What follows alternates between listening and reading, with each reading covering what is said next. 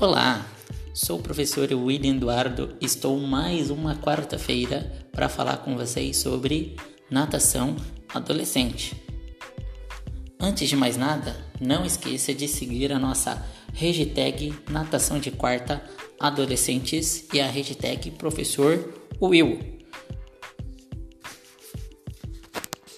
Hoje iremos falar sobre um tema bastante importante: a estruturação de aula e a quantidade de exercícios numa sessão de treino.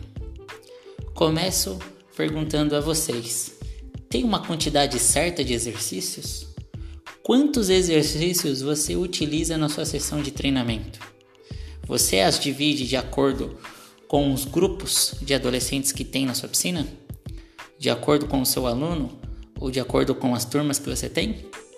Não?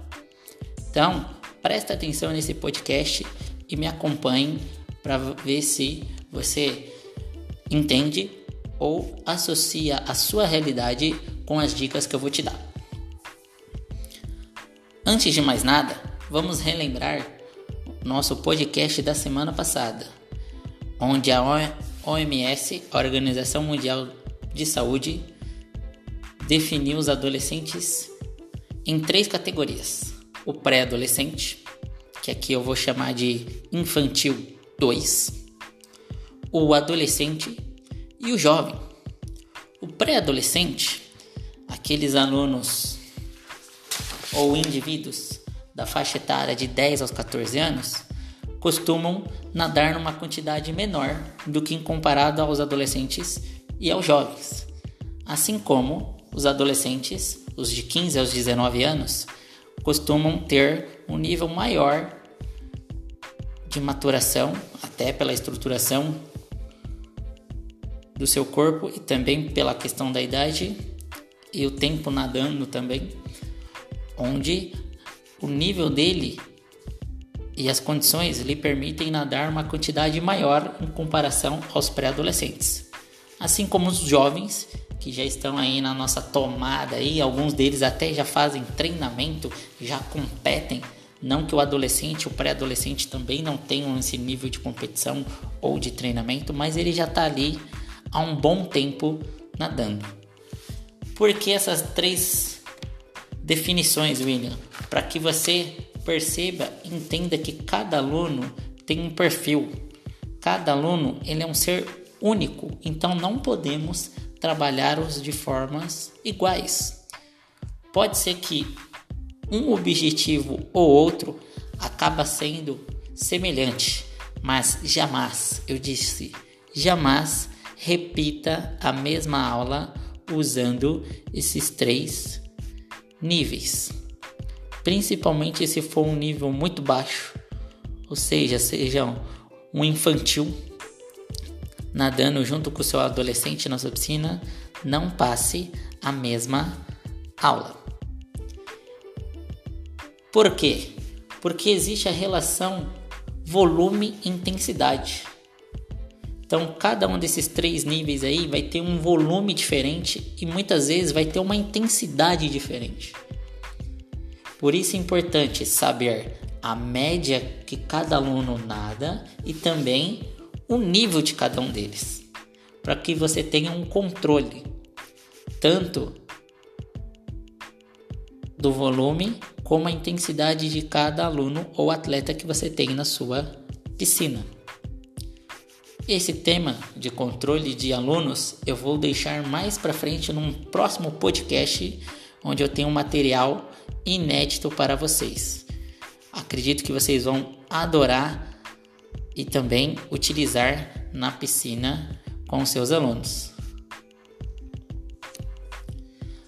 Pois bem, veja um exemplo de estruturação de aula que eu utilizo desde que eu fiz um curso de extensão com o grande professor Moacir Pestana, onde ele me mostrou como trabalhar com os alunos utilizando oito exercícios por sessão de treino. Oito exercícios? Sim, oito exercícios onde você vai estruturar, definir e separar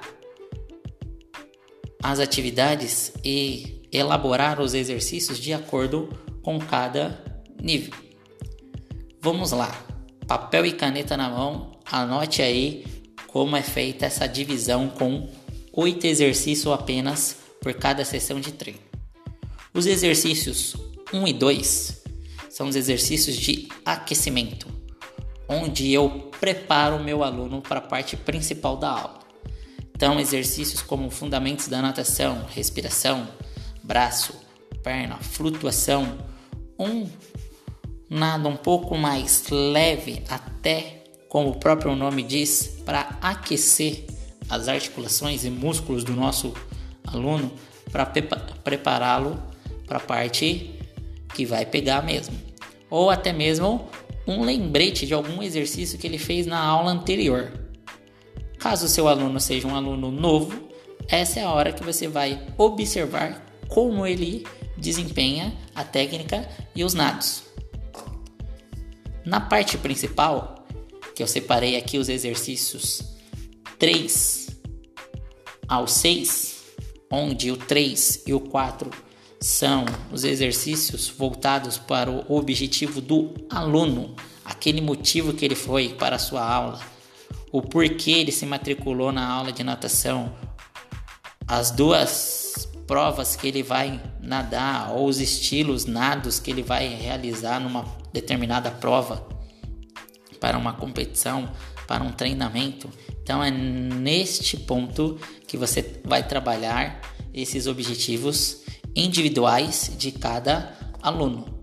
Assim como no exercício 5 e 6, você vai trabalhar os objetivos seu, sim, do próprio professor ou da turma ou até mesmo melhorar a técnica e o desempenho, performance do seu aluno ou atleta, onde você pode trabalhar os exercícios dentro de uma metodologia do seu programa de atividades daquela semana, vai passar exercícios de correção educativos para que ele melhore o seu desempenho. Então é nesse esquema do 5 e do 6. E os exercícios 7 e 8 são os exercícios de volta ao calma.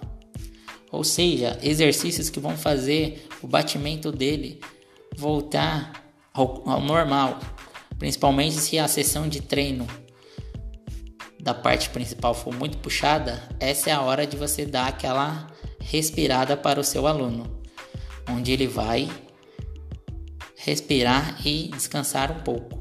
Um descanso ativo, a intensidade vai ser uma, uma intensidade mais baixa, não necessariamente ele vai ficar parado. E se tratando de adolescentes, alunos de academia mais voltados para recreação,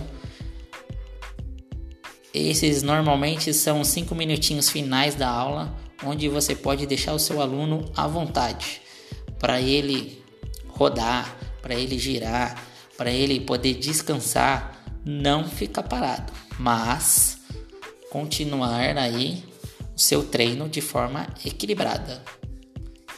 Certo? Dessa forma, você consegue trabalhar o seu aluno por um todo, desde o aquecimento até a volta calma, passando pela parte principal com os objetivos propostos e já pré-estabelecidos por você e por ele numa anamnese e também num outro momento de chegada na piscina, onde você vai conseguir, através das sessões de treino, trabalhar e extrair do seu aluno o máximo e o potencial de cada um. Espero que vocês tenham gostado. Na próxima semana vou trazer para vocês um debate e também ideias de como trabalhar o lúdico e a técnica. Quando adotar o lúdico, quando adotar a técnica. Não perca toda quarta-feira podcast Natação Adolescente. Comigo, professor William Eduardo.